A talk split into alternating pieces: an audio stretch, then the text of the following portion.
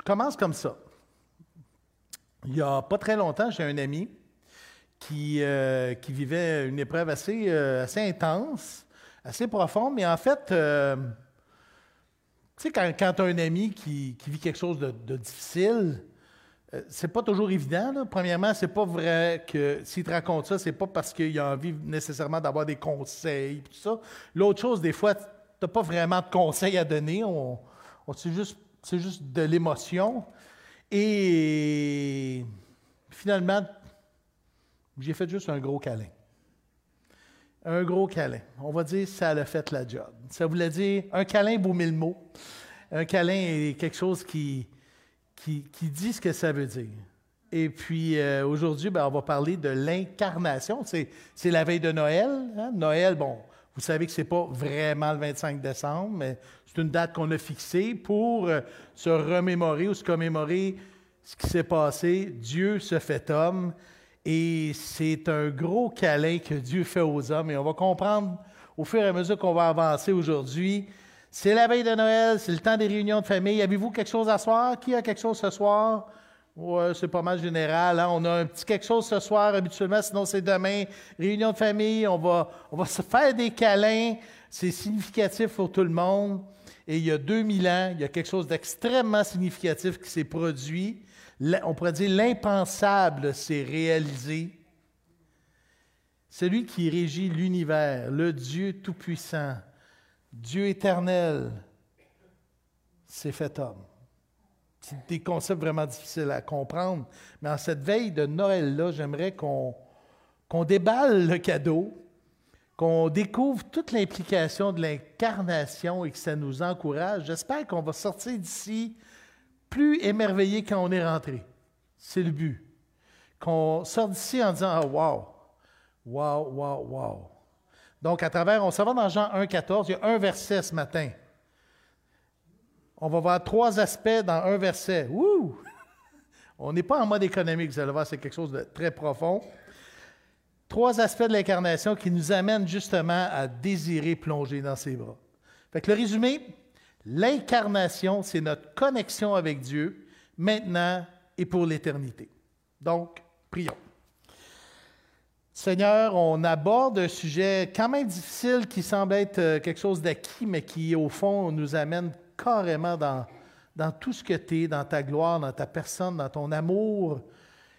Seigneur, euh, ouvre notre cœur pour qu'on puisse bien saisir les Écritures.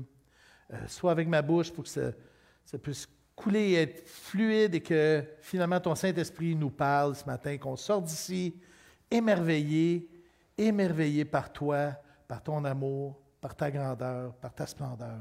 Seigneur, merci, merci pour, pour ta présence. Et c'est en ton nom que nous te prions. Amen. Donc, euh, il n'y a pas de lecteur ce matin. Je vais lire un verset quand même on, riait un peu tantôt euh, en arrière. On disait ça va prendre plus de temps que le gars se rende puis qui, déballe ce matin la lecture. Et dans Jean chapitre 1, verset 14, dans la nouvelle édition de Genève, Jean chapitre 1, verset 14. Et c'est un passage extrêmement profond. Et la parole a été faite chair.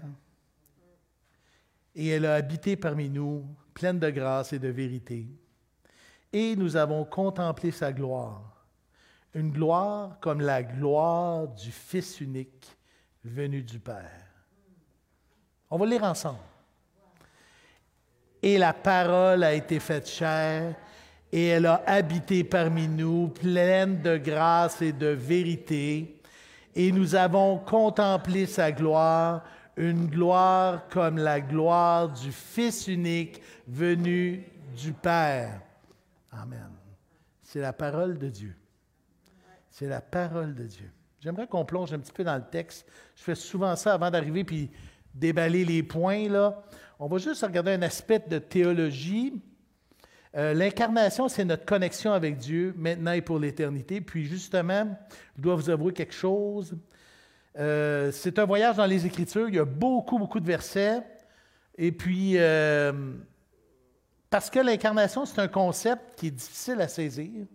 C'est une doctrine qui comporte probablement un des plus grands mystères de l'histoire. Et pour l'Église, ça a pris presque 500 ans avant de, de l'assumer pleinement. C'est pour dire comment il y avait des grands théologiens. Là, et on ne s'entendait pas toujours sur le mais de qu'est-ce que c'est, que c'est ça. On ne le disait pas de même, mais c'était ça que ça voulait dire. Le problème, c'est pas que Jésus soit Dieu, puis c'est pas non plus que Jésus soit homme. Le problème, c'est que soit les deux, en même temps, sans distinction. C'est un scandale pour les Juifs. Pour les musulmans, c'est comme, ben voyons, ça n'a pas de bon sens, euh, que d'imaginer que Dieu, le souverain, le Dieu tout-puissant, se fasse aussi minus qu'un homme.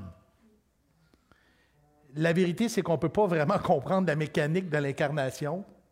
Euh, même euh, les pères de l'Église, quand on y a eu comme quatre conciles qui abordaient le sujet, et on n'est pas arrivé à dire voici comment ça s'est passé. On est plutôt arrivé à une confession de foi. 100% Dieu et 100% homme, c'est un peu comme quand on parlait de la providence, où Dieu est 100% souverain, mais nous, on est 100% responsable. Il y a des dimensions comme ça qui nous échappent. Il y a des paradoxes dans la Bible qui font juste nous dire, OK, Dieu, c'est Dieu, puis il est vraiment dans un autre monde que le nôtre. C'est une réalité. On doit simplement admettre ce que la Bible nous dit et y croire. Notre passage commence évidemment au verset 1 de Jean 1 pour arriver jusqu'au verset 14. Et ça commence comme ça. Jean 1, 1, au commencement était la parole, et la parole était avec Dieu, et la parole était Dieu. Déjà en partant, Bang! Deux dieux. Ça surprend pour ceux qui ne s'attendaient pas à ça à l'époque.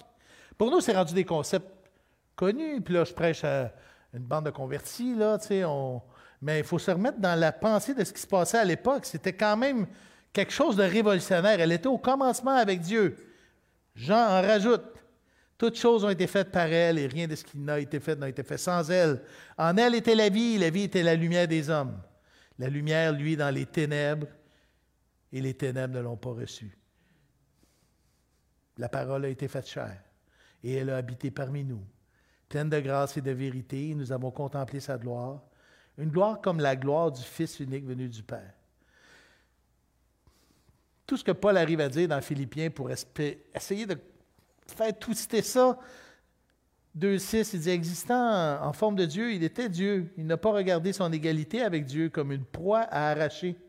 Mais il s'est dépouillé lui-même en prenant une forme de serviteur et en devenant semblable aux hommes, et il apparut comme un vrai homme. Il était un vrai Dieu et un vrai homme. Quand on essaye d'expliquer un miracle, c'est inévitable que ça dérape. Il y en a qui disent que finalement, il n'était pas vraiment un homme, c'était vraiment Dieu, mais pas vraiment un homme.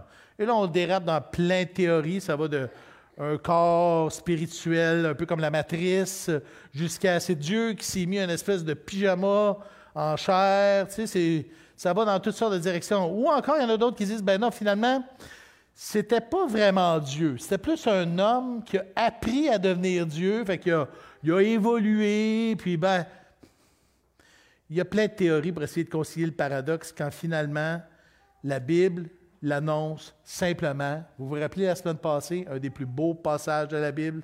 Yannick nous a lu ça. Ésaïe, chapitre 9, verset 5, car un enfant nous est né, un fils nous est donné, et la domination reposera sur son épaule. On l'appellera admirable, conseiller, Dieu puissant, Père éternel, prince de la paix. Point. Pas d'explication, pas de formule, pas d'équation, que des faits. Fait qu'on va s'en tenir à ça ce matin. Puis on va plonger en se demandant, mais qu'est-ce que ça change dans ma vie chrétienne de savoir que Dieu s'est fait homme? Fait qu'on part. C'est parti. Jean 1, 14. Une parole de chair. La parole a été faite chair. Ça commence de même. Le texte est divisé en trois morceaux. Donc, ça va bien, le, traditionnel trois points pour les sermons. Et la parole a été faite chair, et elle a habité parmi nous plein de grâce et de vérité, et nous avons contemplé sa gloire, une gloire comme la gloire du Fils unique venu du Père. Assez simple. Donc, en quoi, donc, le fait de savoir que Dieu s'est fait chair nous amène à vouloir nous plonger dans ses bras? Je pense que une des choses qui est difficile, c'est de réaliser à quel point Dieu est Dieu. C'est déjà un départ. Le Dieu majestueux, le Dieu glorieux. On parle de la, crainte de Dieu.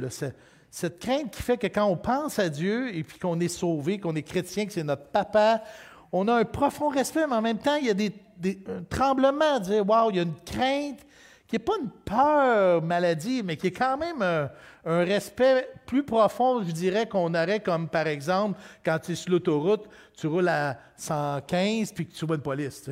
Il y a comme une crainte qui s'installe. Il m'a-tu vu? Y avait-tu un radar? Puis des fois, avec Dieu, on a un peu cette crainte-là. Non, non, non, non, non, non, non, non, non. Le problème, c'est qu'on ne réalise pas toujours l'ampleur, l'ampleur de la sainteté de Dieu. Il y a des excellents livres qui nous parlent de la sainteté de Dieu, mais au-delà de ça, c'est vraiment dans la connexion avec lui que ça va se faire. Au commencement était la parole, et la parole était avec Dieu, et la parole était Dieu. C'est intéressant parce que Jean est vraiment, on, dit le disciple de l'amour, mais en fait, c'est Jean qui nous affiche beaucoup ce dilemme qui n'est pas facile à, expliquer, comme je le disais tantôt. Un Dieu, deux personnes, mais il nous amène toujours vers l'idée où on voit à travers euh, son évangile, ses lettres, un Dieu qui a une volonté d'ouvrir ses bras à l'humanité, un Dieu qui va vers l'homme, un Dieu, la lumière est descendue vers les hommes, les, hommes ne l'ont pas reçu. Euh, cette espèce de paradoxe-là, cette espèce de, tu sais, c'est tellement loin entre Dieu et les hommes, plus on voit Dieu grand, plus on voit Dieu majestueux, plus on voit Dieu glorieux, plus le fait que ce soit fait homme devient quelque chose d'incroyable et de phénoménal et de, fantastique et de, glorieux. C'est un Dieu en chair. Et on ne doit pas banaliser sa sainteté. Dieu veut tellement reconnecter avec l'homme qu'il se fait homme. Dieu a un amour pour nous qu'on saurait imaginer. Même Paul, dans Éphésiens, nous raconte, il dit, je, prie, je prie que vous puissiez comprendre avec tous les saints les dimensions, hein, la hauteur, la largeur, la profondeur, toutes les dimensions de l'amour de Christ. Parce que ce n'est pas quelque chose qui se... Il dit même là, dans, sa prière, ça va au-delà même de la connaissance et ça se passe dans la connexion. On ne peut pas arriver comme ça et dire, ah ben voilà, j'ai lu un livre là-dessus, là, puis c'est clair. C'est une vie. C'est une vie chrétienne à apprendre à être émerveillé devant son amour. Et le fait que Dieu se fait chair, c'est l'indicateur de son désir profond de vouloir connecter avec l'homme. Dieu créa l'homme à son image. Genèse 1, 27. Il le créa à l'image de Dieu, il créa l'homme et la femme. Il y a beaucoup de croyances qui circulent par rapport à Dieu, dont une, entre autres, qui est assez universelle, comme si, par exemple, Dieu avait créé l'univers, et la terre, évidemment, et que là, un coup c'est fait, il est parti. Je sais pas, il y avait un chalet quelque part, Puis, il est parti prendre un café éternel, puis il dit Bon, ben, arrangez-vous à ça. Comme si Dieu nous avait abandonnés, puis que là, aujourd'hui, ben là, ça arrive toujours avec cette question-là. Si Dieu est si bon, pourquoi il y a tant de misère? Ben oui, Dieu est bon. Oui, Dieu est bon. Et non, il ne nous a pas abandonnés. L'incarnation, c'en est la preuve. 1 Pierre, chapitre 1, verset 20. 1 Pierre 1, 20. Je veux juste vous lire le contexte ici.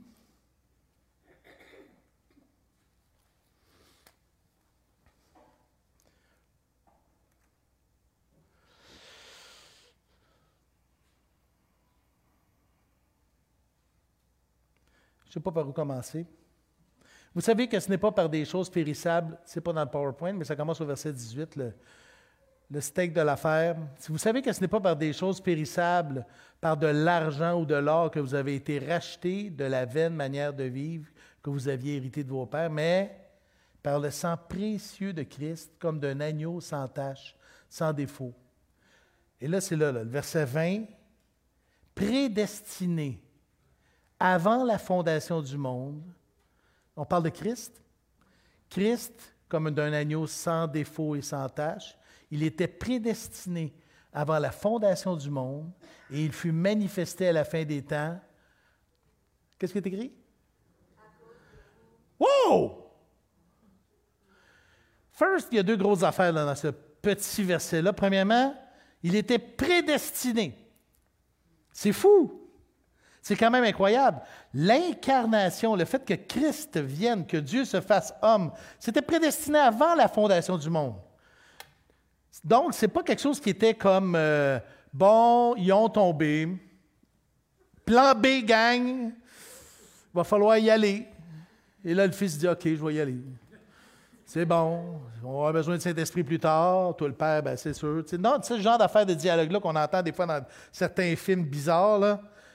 Non, c'était pas un accident. Non, c'était pas une obligation. Non, c'était pas quelque chose de Ah, ben là, on va faire la rédemption puisqu'ils ont tombé. Pas du tout. Prédestiné avant la fondation. Avant même que le serpent séduise Ève, c'était prédestiné. Avant même que l'homme tombe, c'était prédestiné. C'était prédestiné dans l'éternité.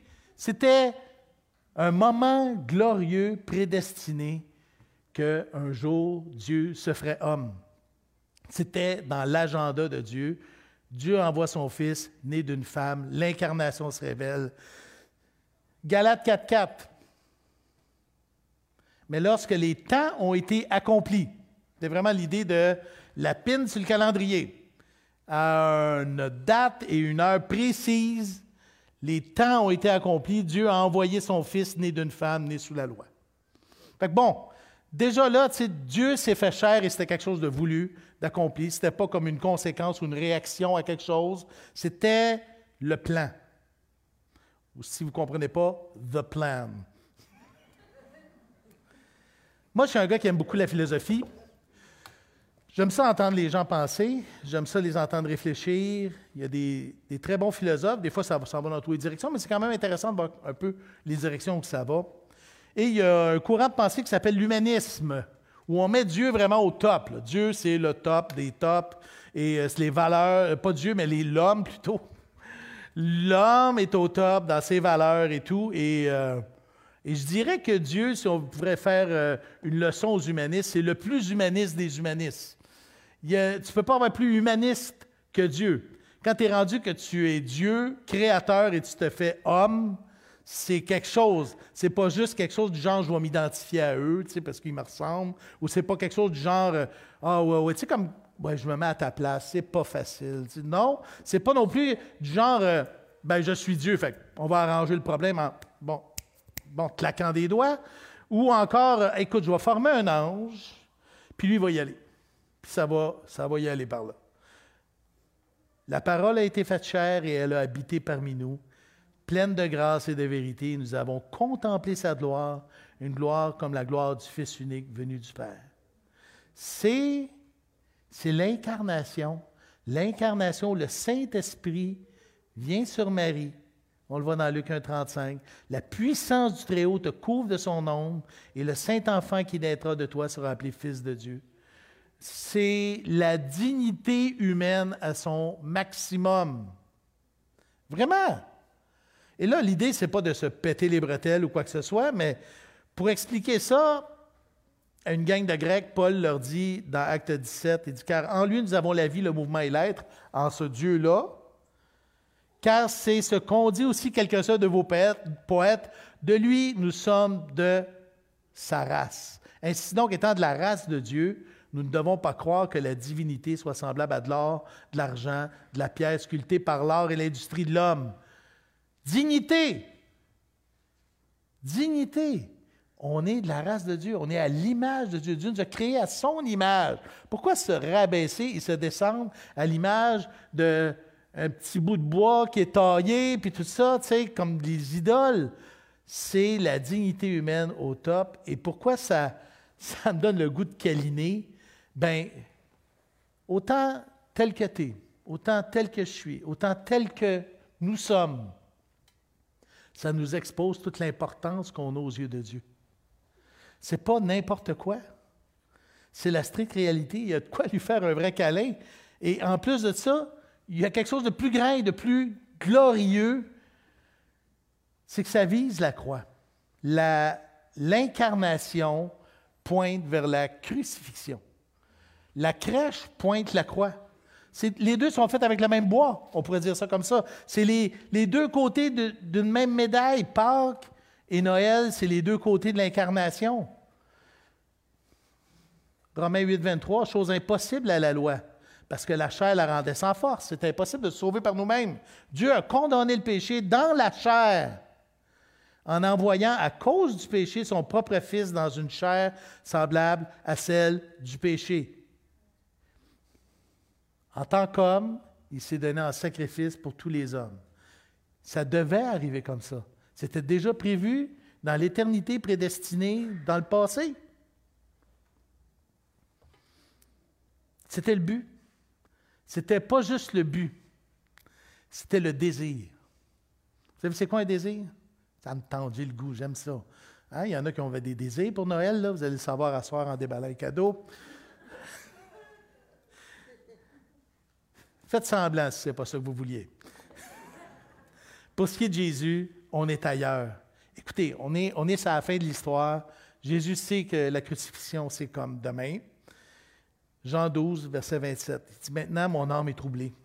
Et qu'est-ce que je vais dire? Père, délivre-moi de cette heure Non. C'est pour ça que je suis venu jusqu'à cette heure. C'est pour ça que je suis passé par une crèche et que je suis allé jusqu'à la croix. C'était pour ça, c'était le désir, c'était le but. C'était pas comme on va tirer à courte paille dans le ciel entre les trois de la Trinité. Qui va y aller? Non, c'était déjà j'y vais et avec joie. Ça va faire mal. Déjà dans la prédestination passée, c'était clair qu'il y aurait de la souffrance, qu'il y aurait tout ce que Jésus a vécu, était déjà vu, planifié et désiré. Désiré. Et nous, avec nos, nos petites références, on a de la misère à comprendre ça. On a de la misère à imaginer l'intensité des souffrances que Christ a subies. Parce qu'on se tape le doigt avec un marteau, puis pour nous, c'est comme l'épreuve du siècle. Non, mais c'est la réalité. On vit dans un petit monde enouaté, là, ici, en tout cas. C'est pas comme ça partout dans le monde, mais, mais les souffrances de Christ étaient quelque chose d'incroyablement intense et pourtant désiré c'est pour ça que je suis venu jusqu'à cette heure. Et malgré cette anticipation de souffrance, de rupture, son désir profond était d'aller à la croix. Petit passage intéressant. 1 Pierre 1.10. Les prophètes, tu sais, les prophètes l'ont prophétisé. La croix était prophétisée. Les prophètes qui ont prophétisé touchant la grâce qui vous était réservée ont fait de ce salut l'objet de leur recherche et de leur investigation. Isaïe, Jérémie, Ézéchiel, voyons, l'Esprit me, me pousse à dire des choses. C'est quoi ça? Hein? Ils voulaient sonder l'époque et les circonstances marquées par l'Esprit de Christ qui était en eux et qui attestait d'avance les souffrances de Christ et la gloire dont elles seraient suivies. Ils sont là. C'est-tu demain? C'est-tu la semaine prochaine? C'est-tu dans un mois? Mais c'est pour quand? Il leur fut révélé que ce n'était pas pour eux-mêmes, mais pour vous. Wow! Mais pour vous qu'ils étaient les dispensateurs de ces choses, que vous ont annoncé maintenant ceux qui vous ont prêché l'Évangile par le Saint-Esprit envoyé du ciel. Et c'est pas tout. Et dans lequel les anges, les anges désirent plonger leur regard. C'est pas un spectacle avec du popcorn qui nous regarde, OK, en voilà un autre qui est sauvé. Non, c'est de l'émerveillement de l'émerveillement devant le plan de Dieu, devant ce qui se produit et devant le miracle où toi, toi, toi, toi, toi, toi, toi, toi, toi, as accepté la grâce de Dieu miraculeusement dans ta prédestination. Juste là, on pourrait arrêter le sermon. Parce qu'il y a toute une raison de plonger dans ses bras et de dire Wow, Seigneur, tu es venu pour rétablir la paix. Hein? C'est papa qui vient pour rétablir la paix et pas de n'importe quelle façon, parce qu'il n'est pas indifférent, mais vraiment pas indifférent à chacun de nous et à notre situation. On a de la valeur à ses yeux, on a de la dignité à ses yeux. Et juste ça, ça devrait être suffisant pour dire Wow, OK, il est où que je fasse un gros câlin là? Mais ce n'est pas tout. et la parole a été faite chair, Jean 1, 14. Et elle a habité parmi nous, pleine de grâce et de vérité. Parmi nous. Tout un déménagement. Hein? Panton, trois vannes, ah ouais, on y va. On part du ciel, il y a bien des affaires. Tu sais, euh, ça en fait des affaires qu'un roi déménage. T'imagines? Le roi Charles, qui dit Bon, ben moi, je vais déménager au Canada. Et, euh, là, ben, c'est sûr qu'il n'amènera pas juste un petit trailer. Le gros stock. Pas, pas tout. Il a tout quitté pour venir marcher dans une boîte parce que la nature, la création soupire. Soupire les douleurs de l'enfantement. C'est un monde déchu qui a été modifié. Et le Dieu de l'univers, le Dieu parfait, le Dieu trois fois saint, dit, je m'en vais là, je m'en vais là-dedans. Ce n'était pas euh, simplement un transfert de lieu, mais aussi un transfert de statut. On le voit bien dans Philippiens 2, versets 7 et 8. Il s'est dépouillé lui-même. L'idée du désir de tantôt, là. Lui-même. Il n'y a personne qui a dit OK, tu vas y aller. Tu as perdu un courte paille, ben tant pis. Non. C'était volontaire. Il s'est dépouillé lui-même en prenant une forme de serviteur, en devenant semblable aux hommes. Et il a paru comme un vrai homme. C'est significatif. Il s'est humilié lui-même, se rendant obéissant jusqu'à la mort même, jusqu'à la mort de la croix. Vous connaissez Lévi? Mon petit-fils, il est là! Petit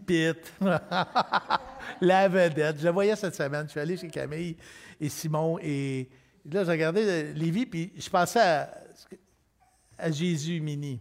Mini Jésus. Imagine.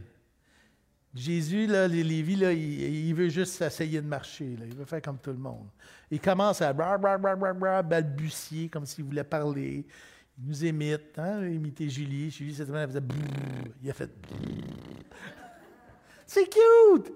Imaginez Jésus comme ça, qui apprend à marcher, qui apprend à manger solide, qui apprend à parler. Ça a l'air tellement bizarre, tellement limitant. Mais imaginez, ça, c'est de l'humilité inexplicable, sinon en disant c'est de l'amour. C'est de l'amour pur. C'est pour dire combien il a été un homme complet, chair, sang et os. Dieu a habité parmi nous, comme nous, semblable à nous. Rien pour attirer le regard, rien pour attirer l'attention. Homme parmi les hommes, il fut ce que nous sommes, en tous semblables à nous, comme dit le. C'est la révélation il exposait la grâce et la vérité. Colossiens 1, 15 à 17, le Fils est l'image du Dieu invisible, le premier-né de toute la création, car en lui ont été créées toutes choses qui sont dans les cieux et sur la terre, les visibles et les invisibles, trône, dignité, domination, autorité, tout a été créé par lui et pour lui. Il se promenait dans un monde où il avait tout créé. Ça, c'est à moi. Ça, c'est à moi. Ça, c'est à moi. Tout est à moi. Moi, je t'ai créé, je t'ai créé, je t'ai créé. Imaginez, là, il se promène et tout avait été créé par lui.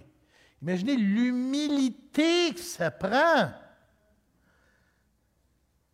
Plein de grâce et de vérité.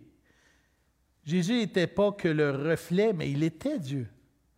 Tout ce qu'il a fait, tout ce qu'il a dit n'était que grâce. Et le mot grâce ici, c'est un mot en grec qui veut dire, ben, il ne veut pas dire, il dit charis. Et le mot charis veut dire quelque chose qui procure de la joie, quelque chose qui est une faveur dans le but de provoquer une joie. C'est un, mot intéressant, c'est un mot qui dit, je te donne un cadeau précieux. Et Jésus était un cadeau précieux parmi nous pour procurer une joie incroyable. Le cadeau qui expose ce qu'il est, c'est-à-dire la vérité, plein de grâce et de vérité. Cette grâce et cette vérité, c'était un cadeau que Jésus faisait à l'humanité cet homme-là qui était pleinement Dieu, Jésus, aussi fou que ça, et quand Philippe en a douté, Jean 14, 9, Jésus lui dit, ben voyons, ben voyons. Philippe, comment? Il y a si longtemps que je suis avec vous et tu ne m'as pas connu. Philippe, celui qui m'a vu a vu le Père. Comment dis-tu, montre-nous le Père? C'était une évidence. C'est fort. Ce qui m'amène encore plus dans le câlin, c'est qu'il a goûté à tout. Tu sais, quand on dit en, québécois, tu vas y goûter, y a-t-il quelqu'un qui ne sait pas ce que ça veut dire? Quand tu dis à quelqu'un tu vas y goûter, ça veut dire tu vas passer par là. Ou une autre expression québécoise, tu vas passer au cash. Ben, Jésus a goûté à tout. Il a connu une vie de chair dans tous les détails. Bon, j'en ai parlé tantôt, il a été un bébé, il a été un enfant, il a été à l'école, hein, à la synagogue, euh, il a appris à lire, l'adolescence, le jeune adulte, il a grandi physiquement, en stature, en grâce, il a tout connu. Il a vécu à fond son humanité. Pas un peu, là. Il a touché, il a entendu, il a senti, il a goûté à tous les aspects de la vie. Euh, avez-vous vu un ou quelques épisodes de la série The Chosen? Peut-être qu'il y a pas mal de monde qui ont vu ça. C'est intéressant comme point de vue qu'il donne. Ce que j'aimais dans, dans, dans ce que j'ai vu dans la série, c'est qu'on voit bien Jésus dans toute son humanité. C'est super intéressant. Jésus a faim. Jésus est fatigué. Jésus euh, guérit, fait des miracles, est exténué. Jésus se lave. Jésus fait ses prières. Jésus fait de dos. Jésus se lève. Jésus rit. Il se fait des amis avec les enfants. Il rit avec ses amis. Il parle avec ses, copains. C'est Jésus dans son humanité et il a été encore plus loin dans son expérience de la vie. L'Épître aux Hébreux est un épître fantastique pour nous emmener là. Chapitre 5, versets 7 et 8, il dit C'est lui qui, dans les jours de sa chair, a présenté avec de grands cris et avec larmes des prières et des supplications à celui qui pouvait le sauver de la mort. Et il a été exaucé à cause de sa piété. Il a appris, bien qu'il soit fils, l'obéissance par les choses qu'il a souffertes. Il a tout connu. Il a connu la souffrance, les émotions difficiles, il a connu les angoisses, hein? la douleur, la trahison, l'abandon, Hébreu 4, 14. Ainsi, puisque nous avons un grand souverain sacrificateur qui a traversé les cieux, Jésus, le Fils de Dieu, demeurons fermes dans la foi que nous professons, car nous n'avons pas un souverain sacrificateur qui ne puisse compatir à nos faiblesses. Au contraire, ça c'est juste flyé. Au contraire, il a été tenté comme nous en toutes choses, sans commettre de péché jusqu'à la tentation. L'auteur de la lettre aux Hébreux, là, ici, là, tire lui-même une espèce de conclusion, comme une espèce de cri du cœur. Ben là, faut y sauter dans ses bras. Hébreux 4,16. Approchons-nous donc avec assurance du trône de la grâce, afin d'obtenir miséricorde et de trouver grâce pour être secouru dans nos besoins, dans nos souffrances, dans nos inquiétudes, dans notre anxiété, dans nos tristesses Jésus te comprend. Jésus nous comprend. Jésus le sait. Il le sait. Tu sais, mon chum qui, que j'ai fait un câlin, je ne pouvais pas savoir ce qu'il vivait vraiment. Mais Jésus le sait. Jésus le sait. Il est mort comme un homme ordinaire. Il a eu une vie ordinaire, mais c'était l'homme extraordinaire. Et en plus de ça, il est toujours vivant. Comme le chant, toujours vivant. Deux mille ans plus tard, ben, savez-vous quoi? C'est toujours un homme. Entier et toujours un Dieu entier. Romains 8, 34. Qui peut bien nous condamner? Parce qu'il a été un homme, parce qu'il est mort sur la croix, parce qu'il est ressuscité. Maintenant, qui peut vraiment nous condamner? Christ est mort, bien plus. Il est ressuscité, il est à la droite de Dieu et il intercède pour nous. Hébreu 4, 14. Ainsi, puisque nous avons un grand souverain sacrificateur qui a traversé les cieux, Jésus, le Fils de Dieu. Jésus, le Fils de Dieu. Et au chapitre 7, verset 25 d'Hébreu, c'est aussi pour ça qu'il peut sauver parfaitement ceux qui s'approchent de Dieu par lui. Pourquoi? Parce qu'il est toujours vivant pour intercéder en leur faveur. Je ne sais pas vous autres, mais moi, ça me donne juste le goût de sauter dans ses bras parce que là, je sais que c'est des bras de chair qu'il a. c'est des bras en chair et en os. À un moment donné, là, tu vas. Il est cute. À un moment donné, imagine, moi, c'est quelque chose qui me fait littéralement rêver. Un jour, je vais voir Jésus.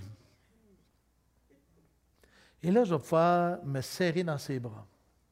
Je vais sentir la chaleur de son corps. Je vais entendre les battements de son cœur. Je vais sentir ce qu'il sent. Je vais sentir la force de ses bras qui me serre contre lui. Ça va être un moment incroyable. Je suis prêt à faire la ligne pendant 300 000 ans pour ce moment-là. Parce que j'ai hâte. Pourquoi je devrais sauter dans ses bras? Parce que on est aimé. On est aimé. On est compris. On est supporté. Il a habité parmi nous. Il a vécu. Il a tout vécu. Et il nous comprend. Et non seulement il nous comprend, mais il continue à intercéder pour chacun de nous. Wow! Merci l'incarnation. Donc, c'est Dieu qui s'est incarné. C'est Dieu qui a habité et qui a tout vécu. Et la parole a été faite chair, Jean 1, 14. Le dernier aspect, c'est la gloire du Fils.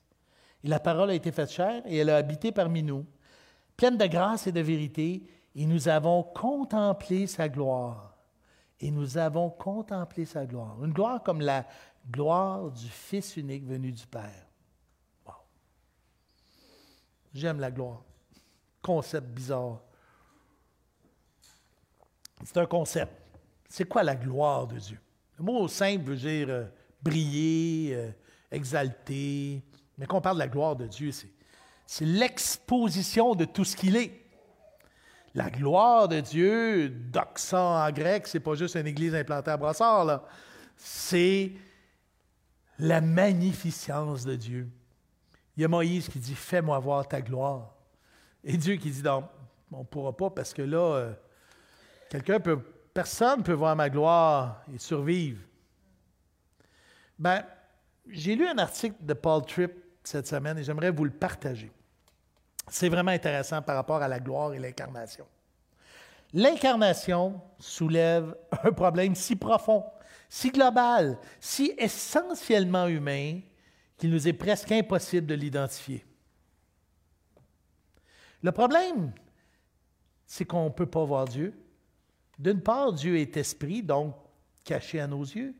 D'autre part, nos péchés nous rendent moralement indignes de regarder Dieu.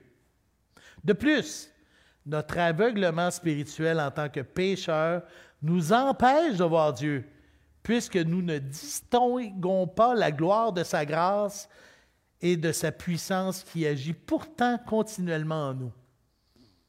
Parce que même chrétien, ce n'est pas évident. Cette puissance qui agit en nous, à travers nous et autour de nous. D'où le fameux Fais-moi voir ta gloire de Moïse. Cependant, la lumière a brillé au sein des ténèbres. Dieu a guéri notre cécité en envoyant son Fils unique dans le monde. En le voyant, vous voyez le Père. Si vous le connaissez, vous connaissez le Père. L'Ancien Testament rapporte des occasions où certains individus ont pu voir le Dieu invisible. Mais l'apparition de Christ constitue l'événement culminant de ces manifestations. Nous avons contemplé sa gloire. Une gloire qui n'est pas toujours facile à discerner. Hein? Je l'ai dit tantôt, même avec Jésus dans notre cœur, on peut passer une journée au complet sans, sans être pleinement conscient qu'il est là. Et en plus, on a un ennemi qui, travaille fort pour masquer sa gloire. 2 Corinthiens 4, 4 et 6.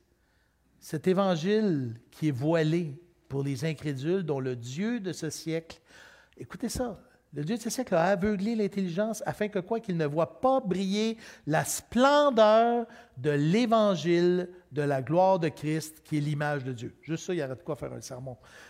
La splendeur de l'évangile de la gloire de Christ qui est l'image de Dieu. L'Évangile, c'est la gloire de Christ.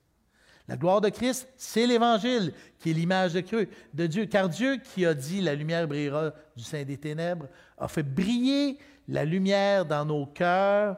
Pourquoi? On parle du Saint-Esprit, là. Il a fait briller la lumière dans nos cœurs pour faire resplendir la connaissance de la gloire de Dieu sur la face de Christ. Là, il y a de la gymnastique mentale. Cette gloire, cette même gloire est maintenant dans nos cœurs. La gloire de Dieu. Et comment Jésus exprime sa gloire maintenant?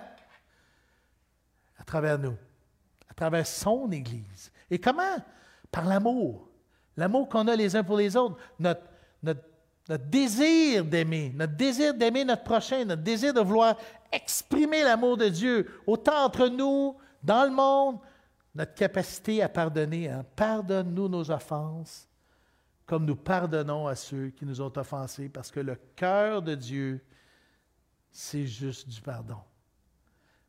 Et ça, ça expose la gloire. La gloire, le pardon, l'unité. Hein, l'unité, décider de, ah, il n'a pas été fait avec moi, mais je laisse tomber parce que je veux que la gloire de Christ resplendisse. Je veux que la gloire de Christ resplendisse. Ce matin, juste par notre présence ici, on est un 24 décembre, on a dit, à matin, je me lève.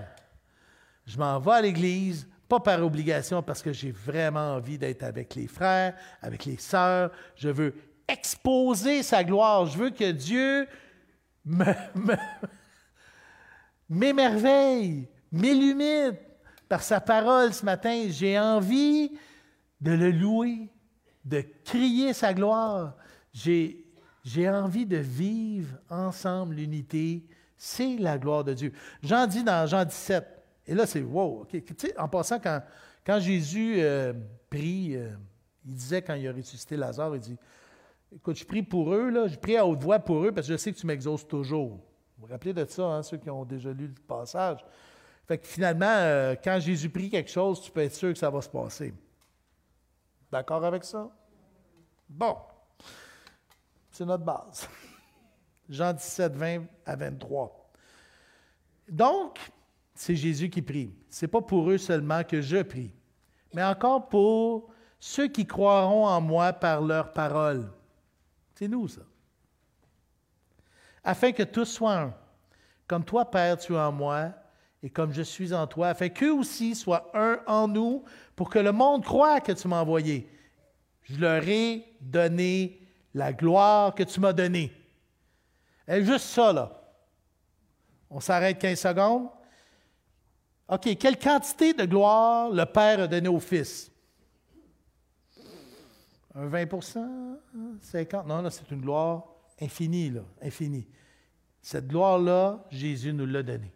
Je leur ai donné la gloire que tu m'as donnée, afin, afin qu'ils se pètent les bretelles et qu'ils disent on est rendu tellement bon.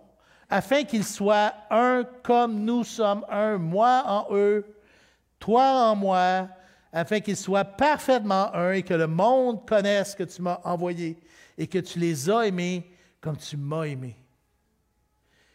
Le Fils est le reflet de sa gloire et nous sommes le reflet de la gloire de Christ. Wouh! Il y a de quoi être fier un matin. De dire, OK, OK, ça va jusqu'à là. Attends, vous n'avez pas vu les autres versets? Il y en a une couple d'autres assez euh, punchy, on dirait ça comme ça. C'est comme pour Marie, quand le Saint-Esprit est descendu sur lui, et qu'il l'a recouvert de son ombre. 1 Pierre 1, 23, il dit, puisque vous avez été régénérés, non par une semence corruptible, mais par une semence incorruptible, par la parole vivante et permanente de Dieu. On peut dire que nous sommes la gloire du Fils unique venu du Père, et ça, ça mérite un gros câlin. On peut dire, wow, maintenant j'ai une famille, une vraie famille. On sait qui nous sommes. En lui, je sais qui je suis. Gros câlin. Et tout ça, ce n'est pas un contrat d'un an, ce n'est pas un contrat de dix ans, ce n'est pas un contrat de mille ans. C'est pour l'éternité. L'éternité. une gloire éternelle. Imaginez, moi quand je pense à ce passage-là, Zacharie, imaginez Zacharie qui, inspiré par l'Esprit, écrit ça. Ils, et ils tourneront le regard vers moi, celui qu'ils ont percé. Là, il dit, ainsi parle l'Éternel, celui qu'ils ont percé. Tu sais, que je disais tantôt, là, ils investiguaient, les gars. Ils disaient, ben voyons donc, ils parlent de quoi? Et là, ils ont découvert que c'était Jésus. Jésus. Ils tourneront les regards vers moi, celui qu'ils ont percé. Jésus incarné pour l'éternité.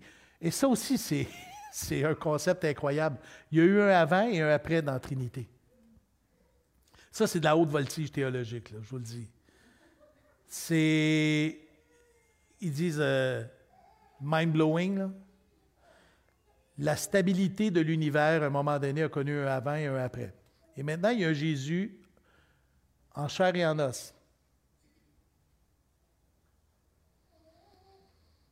Il dit à Thomas, Jean 20, 27 et 28, Avance ici ton doigt et regarde mes mains. C'est quand même très graphique. Hein?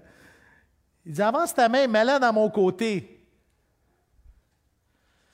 J'ai de la misère à avoir mon doigt qui saigne, imagine. Il dit Sois pas incrédule, mais crois. Et Thomas lui répondit Mon Seigneur et mon Dieu. Et ce sera comme nous. C'est notre espérance. Vous savez, un jour, nous aussi, on va avoir un corps qui va être glorifié, comme celui de Jésus. C'est le précurseur, c'est le premier-né de cette création-là qui s'appelle la nouvelle création. Lorsque ce corps corruptible aura revêtu l'incorruptibilité, 1 Corinthiens 15, 54 et que ce corps mortel aura revêtu l'immortalité, alors s'accomplira la parole qui est écrite, la mort a été engloutie dans la victoire. Paul dit dans Thessaloniciens, le Seigneur lui-même, 4, 16 et 17, car le Seigneur lui-même a un signal donné à la voix d'un archange et au son de la trompette de Dieu. Descendra du ciel, et les morts en Christ ressusciteront premièrement, et ensuite, nous, les vivants, qui serons restés, nous serons tous ensemble enlevés avec eux sur des nuées, à la rencontre du Seigneur dans les airs. Et ainsi, nous serons toujours avec le Seigneur.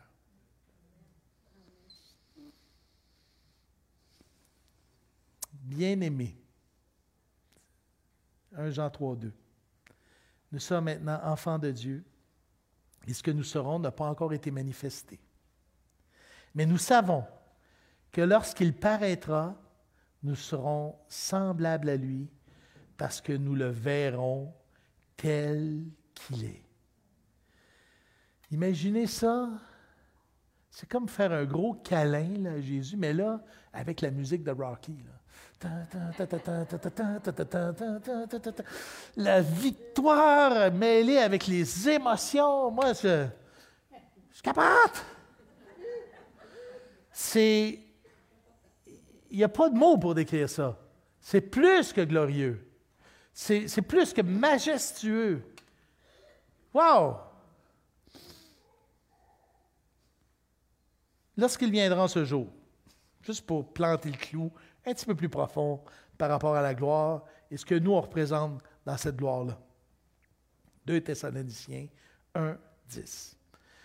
Lorsqu'il viendra en ce jour-là pour être... Est-ce qu'on le voit le verset là? Lorsqu'il viendra ce jour-là pour être glorifié dans ses saints. Wow!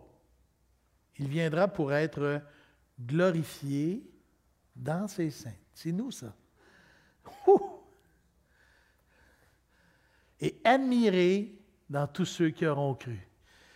Il va avoir comme ce reflet de sa gloire et notre admiration devant lui. Je ne sais pas vous autres, mais j'ai hâte.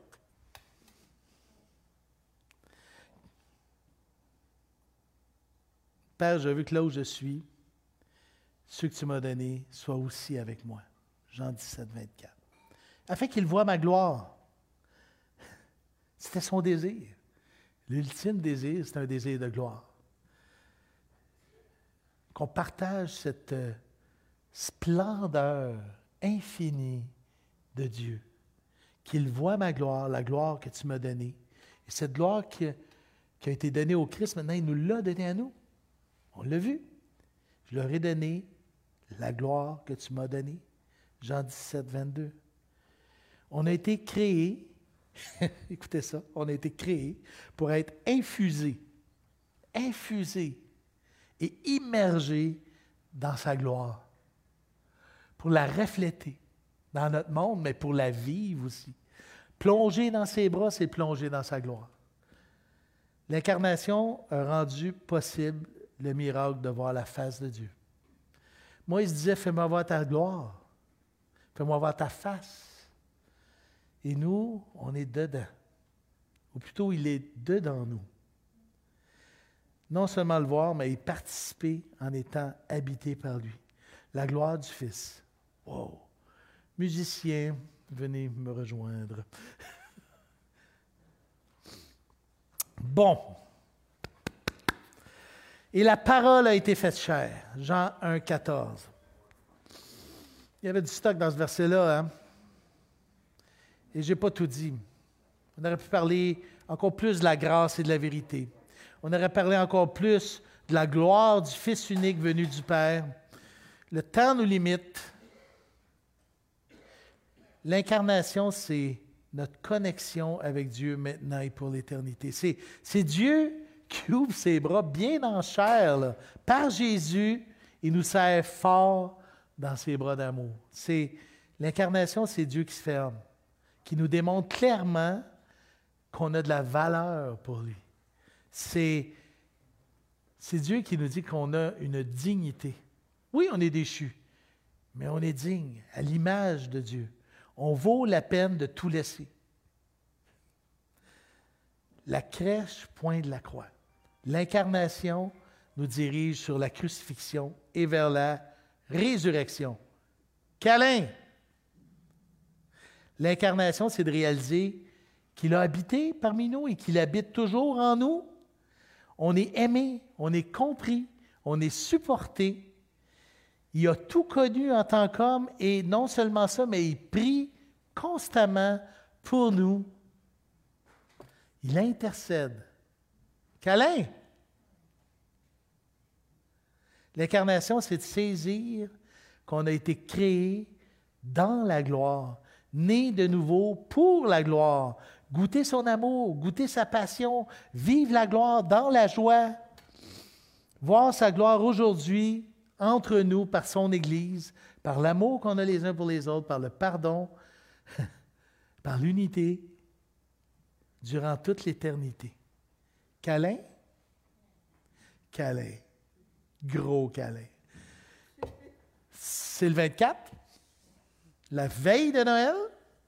Donc, euh, ce soir, j'imagine que sous le sapin, il y a peut-être des petits cadeaux. Je te dirais que Souvent, pour certains, il faut tasser les cadeaux pour aller à la crèche. Mais euh, dans la crèche, il y a toujours un petit Jésus. un petit Jésus bébé. Bébé Jésus. J'aimerais que tu prennes un petit deux minutes. Tantôt. Que tu regardes ta crèche, tu dis, OK, cette incarnation-là, c'était beaucoup plus qu'un petit Jésus qui s'en vient. Qui était un sentiment de fierté un sentiment de gratitude et de joie, et que tu aspires ce soir, là, maintenant, à goûter le gros câlin éternel que Dieu te fait à travers l'incarnation. Amen. On va prier. Ah oh, Jésus, merci, merci, merci, merci, merci. Merci pour ta grandeur, merci pour ta bonté, merci pour l'incarnation qui nous amène dans ta gloire. Tu as tout vécu, tu es tout en tout, tu es Dieu merveilleux, tu es Dieu tout-puissant. Merci Seigneur de, de, nous, de ne pas nous abaisser, mais de nous élever. C'est un miracle incroyable. On n'en est nullement digne, aucunement digne, mais, toi, toi Seigneur, le digne de tout, qui s'est abaissé jusqu'à devenir homme, tu nous émerveilles. Tu nous émerveilles. Permets que cette fin d'année, cette dernière semaine soit une, semaine de joie, de gratitude et de, d'émerveillement devant toi qui es toujours vivant et même qui intercède pour nous. Permets qu'on puisse discerner, ouvre les yeux de notre cœur pour qu'on puisse voir toutes les dimensions de ton amour qui surpassent toute connaissance et qu'on puisse en avoir une conviction tellement parfaite que ça fait juste nous donner l'envie de nous abandonner à toi. Merci Seigneur pour l'incarnation. C'est pas juste un bébé Jésus. Le grand Dieu, le Dieu tout-puissant qu'on aime. Gloire à ton nom, Seigneur. Et on prie en ton nom, Jésus. Amen.